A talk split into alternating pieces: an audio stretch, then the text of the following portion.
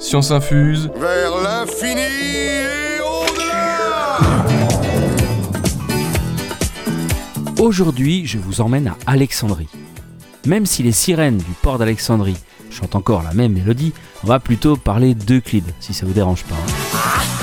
Bonjour, vous êtes sur Science Infuse et on parle histoire des mathématiques. Et quelles mathématiques Algorithme d'Euclide, géométrie euclidienne, division du même nom. Euclide a laissé son empreinte un peu partout. Mais il a surtout écrit un livre fondateur de la discipline en Occident, les éléments. Mathématicien de la Grèce antique, Euclide aurait vécu aux alentours de 300 avant Jésus-Christ, mais aucune information fiable ne nous est parvenue, que ce soit pendant son existence ou même après. Aucun document officiel, aucune allusion par un de ses contemporains. Où est-il né? Où est-il mort? Qui a-t-il croisé? Mystère.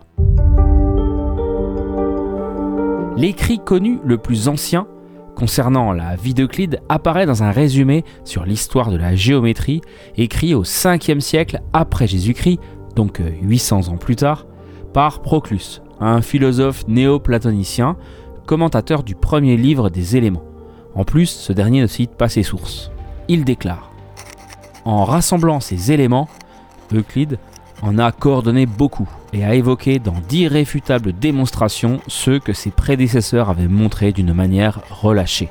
Cet homme a d'ailleurs vécu sous le premier Ptolémée, car Archimède mentionne Euclide. Euclide est donc plus récent que les disciples de Platon, mais plus ancien qu'Archimède et Ératosthène. Fin de citation.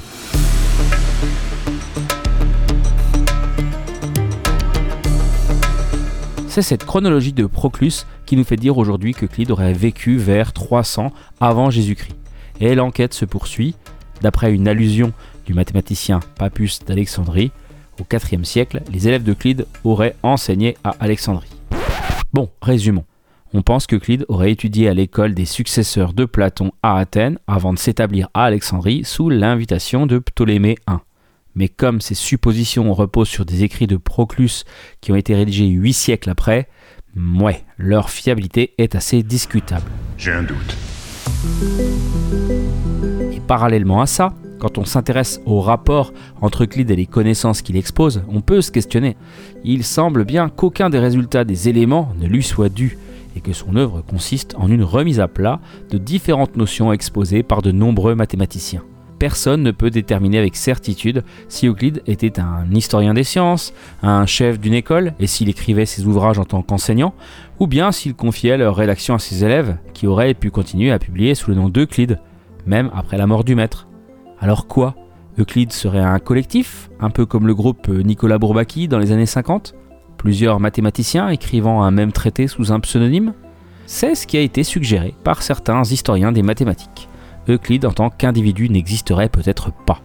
Le nom pouvait désigner le titre collectif d'une école mathématique, soit celle d'un maître réel entouré d'élèves, soit même un nom purement fictif.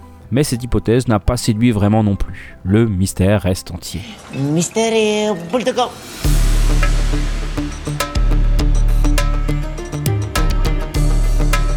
En revanche, on connaît bien son œuvre. En fait, on connaît surtout Euclide à travers son traité Les éléments, qui balaie de manière systématique la géométrie plane et l'arithmétique à travers une succession d'axiomes et de postulats, de théorèmes et de démonstrations. La base. Bon, si vous vous demandez toujours à quoi sert la géométrie, je vous renvoie au précédent épisode de Science Infuse où on pose un peu tout ça. Les éléments, c'est un résumé exhaustif de l'architecture de notre géométrie plane. Le livre a connu des centaines d'éditions à travers le monde, un best-seller. Jusqu'au XXe siècle, l'ouvrage a été, après la Bible, le livre qui a fait l'objet du plus grand nombre d'éditions dans l'histoire. Dans cet ouvrage composé de 13 livres, Euclide expose plus de 400 propositions mathématiques solidement démontrées. Il y traite, entre autres, de la géométrie plane, des nombres premiers, on y découvre le fameux algorithme d'Euclide, et de la géométrie dans l'espace. Le raisonnement logique par déduction qu'Euclide déploie dans cet ouvrage est à la base de la pensée mathématique. La géométrie plane est au cœur des quatre premiers tomes des éléments. Euclide développe alors la méthode axiomatique et de ce fait construit brique par brique patiemment, méthodiquement, la géométrie du plan à l'aide de postulats. Un postulat, c'est une proposition qui ne peut être démontrée, mais qui est nécessaire pour établir une démonstration. Par exemple, deux quantités égales à une même troisième sont égales entre elles. Ou encore, euh, par deux points distincts passent une et une seule droite. Ça vous paraît évident? Eh bien, il faut le poser.